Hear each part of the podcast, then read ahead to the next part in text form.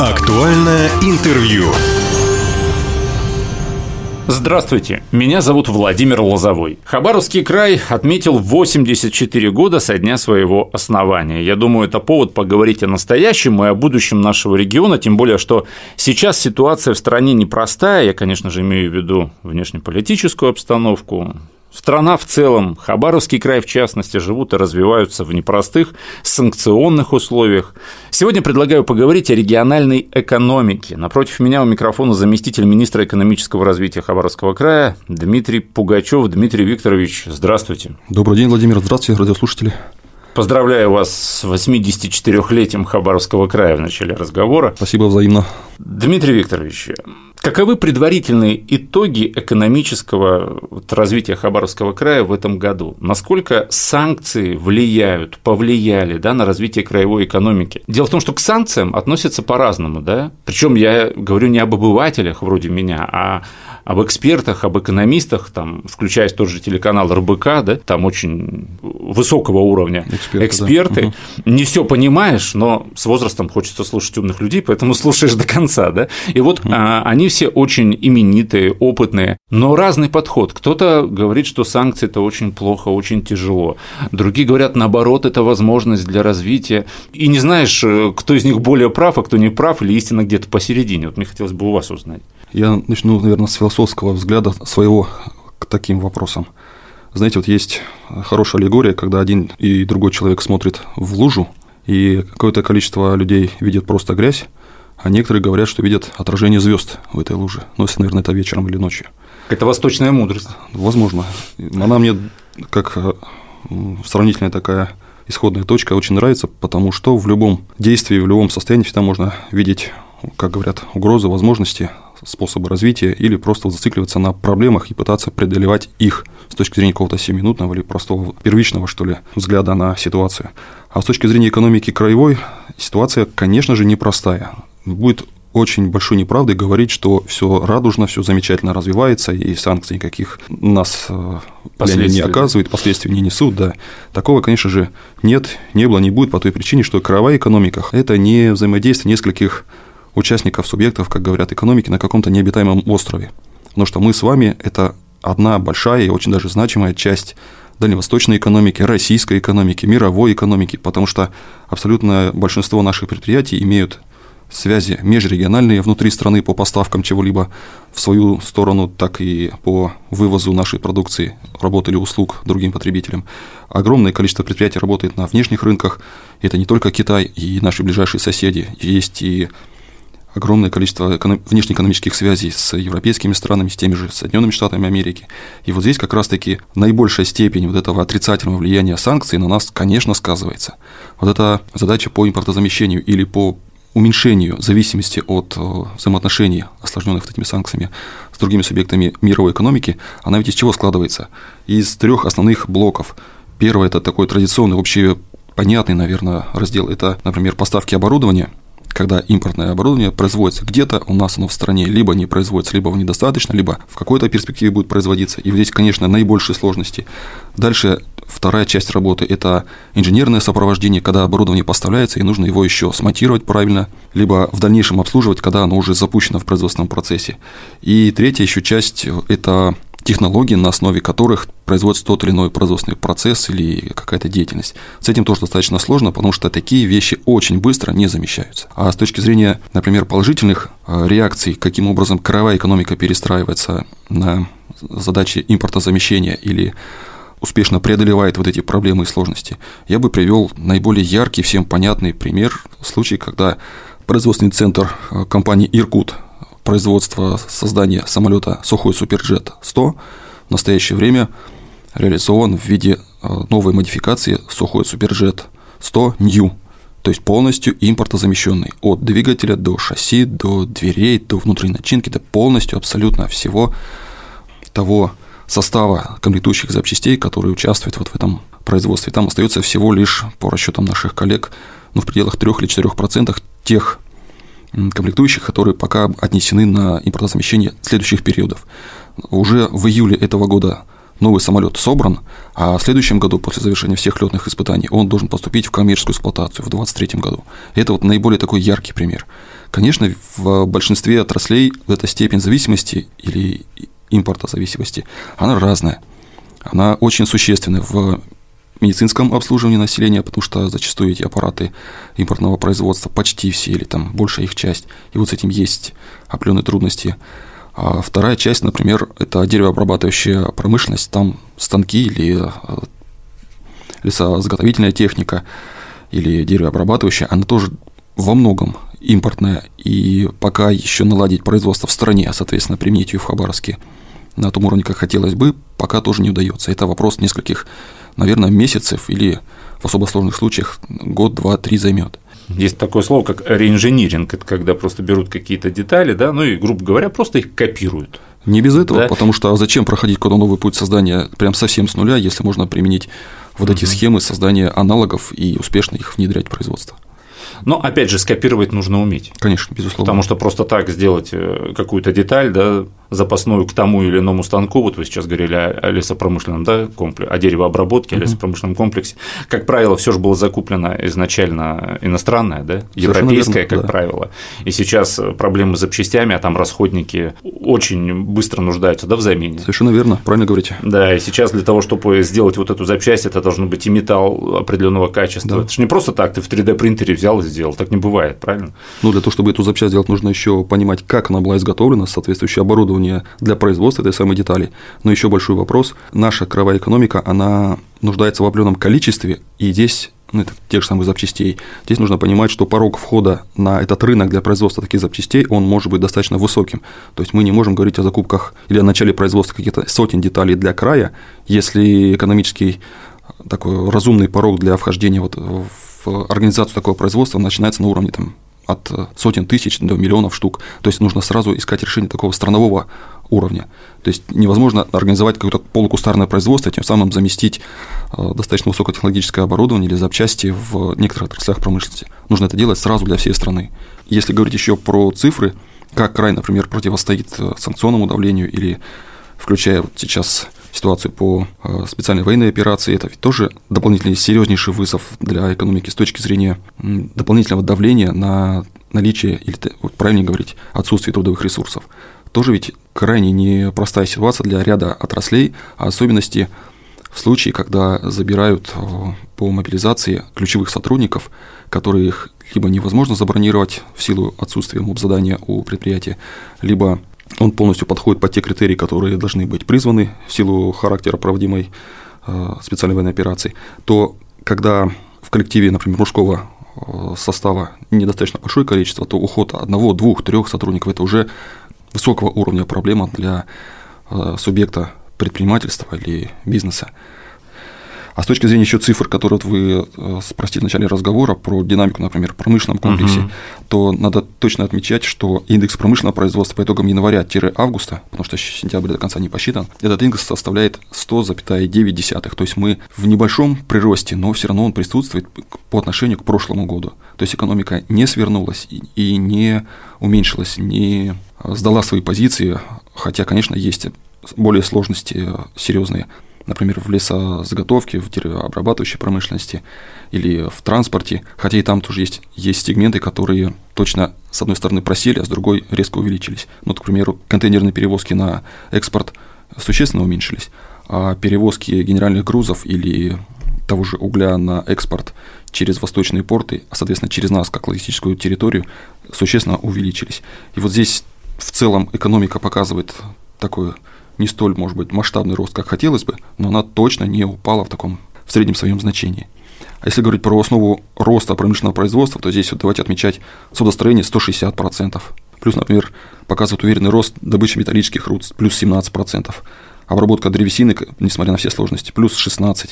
Рыбопереработка плюс 15%. Энергетика 109,6%. Но здесь вообще интересный показатель. Ведь когда кто-то, ну, скажем так, предполагает сворачивание экономики в разных отраслях, то это в таком агрегированном смысле будет отражено сразу же, например, на а, грузоперевозках, сразу то увидим отсутствие а, роста или его замедления, и, например, в энергетике. Ну, так как потребление энергетики растет, плюс 9,6%, это означает, что субъекты экономики свою активность не снижают. Это такой очень яркий агрегированный показатель.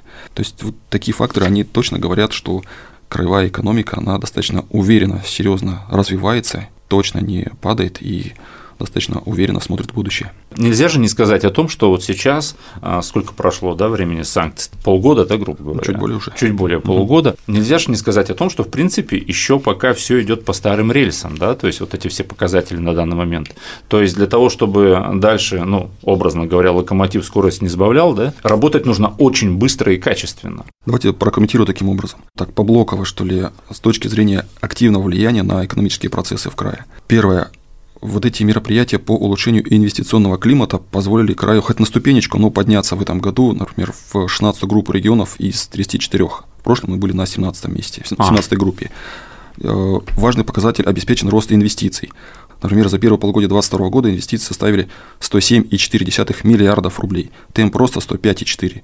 То есть э, плюс 5% прирос, приросли к аналогичному периоду прошлого года. Дмитрий Викторович, вот э, опять цифры, я понимаю, что вы в них как рыба в воде, что называется. А дальше а для радиослушателей, может быть, не очень-то понятно. А следующий... Если просто говорить об инвестициях, ага. да, привлечении инвестиций, эту тему затронуть, раз вы ее затронули. Да. О каких крупных проектах стоит рассказать, вот на примере? А, давайте, как раз-таки вот и следующая моя фраза была о том, что в 2022 году закончено строительство обхода города Хабаровска, но тут самое важное, чтобы в эту дорогу поверили, начали ей пользоваться транзитные автомобилисты потому что ради них в большей степени э, эта дорога строилась для того, чтобы разгрузить еще и наши внутригородские дороги.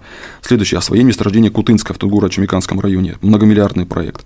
В высокой степени завершения находятся проекты по строительство свиноводческого комплекса Скифагра ДВ. Он в следующем году в начале уже должен быть сдан совершенно точно. И э, где он будет находиться? Здесь, э, возле Некрасовки, э, в районе Ракитного. Это достаточно крупный, на 70 тысяч голов свиней. Это в точке зрения вот и импортозамещения тоже, и повышения нашей с вами продовольственной безопасности края. Следующая модернизация солнечной обогатительной фабрики. Это в солнечном районе Хабаровского края уловодобывающие, уловоперерабатывающие предприятия. Строительство горно-обогатительной фабрики по переработке запасов техногенного месторождения Геопроминвест. Это как раз-таки вот переработка вторичных отходов, э, накопленных по олову, э, золоту в, том же районе. Плюс с точки зрения активного влияния на экономику есть большая работа проводится по оказанию государственной поддержки инвесторам.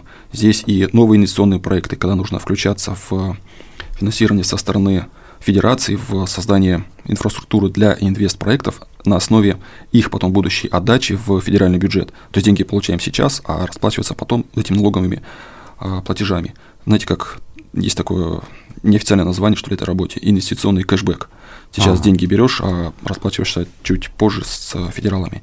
Плюс инфраструктурные бюджетные кредиты. Вот это давным-давно стоявшая задача на повестке дня по строительству тепломагистрали 35 в районе Ореховой сопки, вот она как раз-таки сейчас уже решается путем привлечения достаточно дешевых федеральных денег по 3% годовых для бюджета Хабаровского края на создание а, тепломагистрали для того, чтобы этот весь микрорайон получил централизованное энергоснабжение, теплоснабжение. А учитывая планы да, по застройке этого микрорайона, без этого никуда там не разобьешься. Совершенно верно. Там ведь э, предусмотрено строительство 1 миллиона 68 тысяч квадратных метров. Колоссальный показатель, и его невозможно будет решить без э, устойчивого гарантированного теплоснабжения этого района. Там на газовых каких-то локальных станциях такую задачу не вывезешь. Плюс еще серьезная работа касается уже крупных инвесторов. Это подача и защита краем заявок на финансирование от федералов, опять же, по крупным инвестпроектам, например, только по четырем сумма э, насчитывается порядка 30 334 миллиардов рублей. Назову компании Амур Minerals, региональную концессионную компанию, компанию Ремсталь и Дальтрансуголь. То есть это те крупнейшие проекты, вокруг которых вот наша задача развернуть с точки зрения такой, найти есть термин, локализация. Те заказы внутренних наших э, субъектов бизнеса, которые бы стали партнерами по долгосрочным поставкам тех материальных ценностей, либо запросов на работы и услуги вокруг этих инвестпроектов. Вот, например, у нас достаточно сложно идет работа, но есть определенные успехи с ДВЖД по восточному полигону, uh-huh. с Амур Минералсом по включению э, тех строительных компаний и поставщиков э, оборудования и сырья для строительства горно-обогатительного комбината на месторождении Малмыш. Плюс месторождение Киранкан, которое собирались строить э, канадцы в Ульском районе, там тоже достаточно неплохо договорились о, о включении наших краевых предприятий вот в этот процесс, но, к сожалению, вот сейчас возвращаясь к теме санкций, а, есть происходит смена да? собственника, да, но тем не менее те договоренности, которые есть, они точно будут реализованы. Плюс строительство завода а, по сжижению природного газа в Декастре. Там вообще достаточно успешная группа, один из примеров, как правильно отстраивать работу по определению краевых поставщиков, подрядчиков в строительство вот этого крупнейшего завода, который на нашей с вами территории должен был быть создан. несмотря на все эти вот санкционные сложности, все равно завод будет строиться, а, соответственно, вот эти все решения, они точно пригодятся и будут реализованы.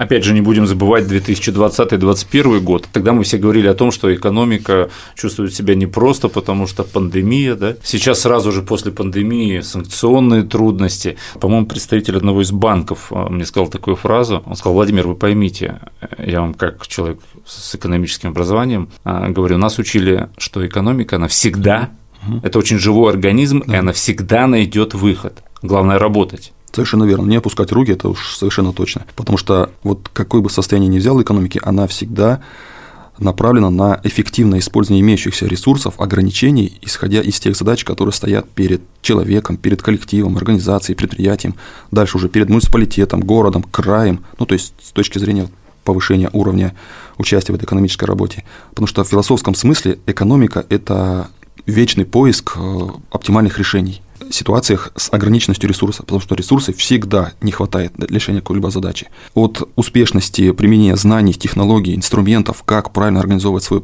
производственный рабочий процесс, и зависит, собственно, успешность того или иного предприятия, человека или региона. И Кстати, вот, здесь можно затронуть и вот этот национальный проект производительность труда. Так я к нему уже и веду, о том, что вот, например, нашими руками, коллегами Министерства экономического развития с участием других органов исполнительной власти, с коллективом регионального центра компетенции, мы как раз-таки и активнейшим образом участвуем в отстройке этого процесса, потому что понимаем, насколько эффективные или эффективнейшие даже результаты получаются, когда коллектив, руководство, собственники верят в эту задачу приглашают нас для оптимальной отстройки своего предприятия, своего бизнес-процесса, а потом вместе в хорошем смысле удивляемся и радуемся тем успешным результатам, когда э, удается и применить эти инструменты, и предприятие в них верит, и дальше развивается даже после вот этой активной фазы реализации проекта. Вот конкретно на позапрошлой неделе подводили итоги на Хабаровском речном торговом порту. Завтра задача в Хабаровской птицефабрике подвести итоги. Дальше э, завод новых участников. Смотрим, например, Дорремстрой, муниципальное предприятие, которое тоже подало заявку, и там будем отстраивать производственный процесс с точки зрения устранения потерь, для того, чтобы и этот сегмент бизнеса э, научился работать эффективно. То есть нацпроект этот успешно движется, и это приносит колоссальный вклад в краевую экономику. Везде плюс. Вот. В э, абсолютно везде плюс. Он разного масштаба, от сотен тысяч рублей, такие, если в цифровом выражении, такие относительно скромные, до нескольких сотен миллионов рублей на той же Амурстале. А суммарно вот за этот период, как мы посчитали по сводной таблице, мы уже подобрались к показателю 2 миллиарда рублей э, прироста экономической эффективности, то есть финансового результата участников нацпроекта, хотя мы вот чуть более десятка их завершили, э, в экономику края. Соответственно, увеличились налоговые платежи, э, получили рост э, отдачи в краевой, федеральный, местные бюджеты при, подчеркну, не при отсутствии ну, просто одного даже человека сокращенного в этих коллективах, ни одного не уволили в результате оптимизации. Просто устранили неэффективные потери рабочего времени или людей, или инструментов. Соответственно, предприятия стали более качественно, просто более дешево выпускать, оказывать э, услуги либо выполнять работы. Ну вот, например, тот же аэропорт – это ведь не продукция, это не переработка чего-то физического. Какое там незавершенное производство? Это мы с вами, пассажиры. Угу. И вот я на прошлой неделе улетал в командировку, и вот сейчас вернулся из нее. Но вот прям воочию видел и спрашивал своих коллег сначала безлично, вроде как без привязки к нас проекту. Они точно ощущают, я явственно видел результаты нашего труда, когда никто из пассажиров не стоит в очереди на регистрацию более чем 10 минут, хотя по нормативу там они себе стали задачу 15. Или, например, только вышли из самолета, спустились для подачи багажа, а у тебя уже лента работает, и твой багаж э, выдается хотя можно было раньше ожидать его там сколько-то десятков минут. Это тоже один из реальных результатов, который сказался на э, вот этом ощущении комфорта жизни в крае для каждого нашего с вами жителя, который летает через Хабаровский международный аэропорт. Если говорить о государственной поддержке и помощи системообразующим предприятиям, бизнесу, что бы вы отметили наиболее эффективным? Я напомню, что сразу же, да, после э, вот этих масштабных э, санкций в марте в правительстве был создан специальный антикризисный да, оперативный штаб, Здесь нужно сначала назвать количество этих предприятий. В региональном списке их 138. Из них 16 попали в федеральный список. Э, в силу сложностей с краевым бюджетом очень, конечно, хотелось бы, но вряд ли пока в обозримой перспективе получится еще и оказывать финансовую поддержку. А вот для компаний, которые в федеральном списке, финансовая поддержка оказывается в виде относительно льготных займов, либо компенсации процентов за полученные займы в коммерческих банках и иных мер поддержки. Ну вот нашим краевым 138 какая форма поддержки была оказана? Прежде всего, это не форма поддержки, но с точки зрения организации работы налажен достаточно оперативный, качественный э, мониторинг деятельности системообразующих предприятий. Он построен на основе постоянного анализа ситуации с загрузкой предприятий, движется ли она вверх, либо стагнирует, либо уменьшается, не дай бог. По занятости второй момент – по количеству персонала, увеличивается ли он, или предприятие имеет планы по сокращению или стабилизации в нынешнем состоянии. Ну и, соответственно, вытекающие налоговые платежи, то есть выручка, растет ли она, потому что ведь отгрузка с выручкой тоже бывает не всегда угу. прямо коррелирует. И вот эти три показателя с точки зрения еженедельного, по сути, мониторинга, они все время находятся на определенном контроле Министерства экономического развития. Либо, например, важный вопрос по наличию, отсутствию рабочей силы. Вот сейчас собрана информация для того, чтобы а, максимально быстро, а, оперативно повлиять на принятие государством федерального уровня правительства а, решения по привозу иностранных рабочих, например, в отрасли строительства. Это количество теперь уже известно нами, поданы необходимые документы, и в ближайшее время ожидается принятие решения федерального масштаба о том, что, например, мы не будем, наверное, ориентироваться на запрет привлечения а, северокорейских рабочих, которые достаточно квалифицированные и хорошо себя показали в предыдущие годы. И наверняка будет положительно рассмотрен вопрос о привлечении какого-либо количества на территорию России, а, соответственно, и на территорию Хабаровского края, для того, чтобы наши с вами стройки развивались более активно, потому что сейчас, а, и в том числе в силу ситуации с специальной военной операцией, отрасль строительства наибольшие трудности как раз в этом вопросе испытывает. От общего к частному в завершении разговора нельзя не затронуть, конечно же, малый и средний бизнес. Как он себя чувствует сейчас и вообще каков его вклад в экономику региона? Непростой вопрос, потому что здесь э, всегда отмечаем, что малое и среднее предпринимательство, оно в наибольшей степени всегда вот самое такое чувствительное э, положение занимает в любой кризисной ситуации. Я бы так осторожно ответил на ваш вопрос. Нельзя говорить о том, что малое и среднее предпринимательство сворачивает свою деятельность или количество субъектов, например, по регистрации уменьшается. Есть разные тенденции, потому что оно же очень такое диверсифицированное, оно очень разноплановое, это предпринимательство. И к субъектам малого предпринимательства относятся как микробизнес, начиная от киоска или одного занятого или самозанятого, так и до субъектов, которые зарабатывают сотни миллионов рублей и даже по некоторым параметрам некоторых программ поддержки до 2 миллиардов. Это тоже uh-huh. субъектам малого предпринимательства, что интересно. И вот в этом диапазоне достаточно большое количество, ну, по сути, весь спектр краевой экономики точно представлен. И от масштаба, от того, насколько крупнее бизнес, тем он э, считается, и это видим на цифрах, более уверенно чувствует себя в различных, различных кризисных ситуациях, потому что ведь ресурсов априори больше. Если человек занимается одним видом деятельности, успевает э, зарабатывать не очень большие средства в течение всем отведенного календарного времени, конечно же, при такой отрицательной динамике деловой активности в том или ином секторе, конечно же, у предпринимателей существует больший риск, и, соответственно, он mm-hmm. чаще реализуется с точки зрения уменьшения выручки, либо осложнений с э, логистикой, с поставками тех или иных комплектующих или э, запчастей в своем производстве, так и, собственно, в ситуации с, э, на, на рынке труда, потому что малому предпринимательству всегда на порядке сложнее привлечь квалифицированную рабочую силу в свой бизнес, потому что, опять же, здесь ограничение ресурсов, оно в большей степени сказывается. Сегодня мы говорили о настоящем и о будущем экономического да, развития нашего Хабаровского края, о том, какие сложности, о том, какие успехи. Напротив меня у микрофона был заместитель министра экономического развития Хабаровского края Дмитрий Пугачев. Дмитрий Викторович, спасибо, что пришли. Спасибо, уважаемые радиослушатели. И я бы еще что обязательно хотел отметить. Во-первых, конечно же, там уже во-вторых, в сотый раз скажу, что от нас с вами зависит насколько Хабаровский край будет успешно развивающимся регионом. И с огромным сожалением отмечаю когда наши с вами жители, сограждане еще себе позволяют э, говорить или расценивать свою роль в экономике края как несущественную, неважную, вот что там от меня зависит, это вроде как ничего, я просто на работу хожу. А на самом-то деле, исходя вот с э, успешной реализации нацпроекта «Производительность труда» в миллионный раз скажу о том, что от каждого человека зависит успех каждого рабочего места, предприятия, коллектива, от желания менять жизнь свою к лучшему и от ответственной роли каждого сотрудника, потому что в любом случае всегда это потом скажется в экономическом результате Хабаровского края. И от умения договориться внутри коллектива и от умения выстроить положительную, развивающую производственную культуру для того, чтобы достигать больших результатов по сравнению с вчерашним периодом. От нас с вами все зависит. Спасибо. Спасибо, Дмитрий Викторович. Уважаемые друзья, Восток России представлен во всех социальных сетях. Всего вам самого хорошего. Актуальное интервью.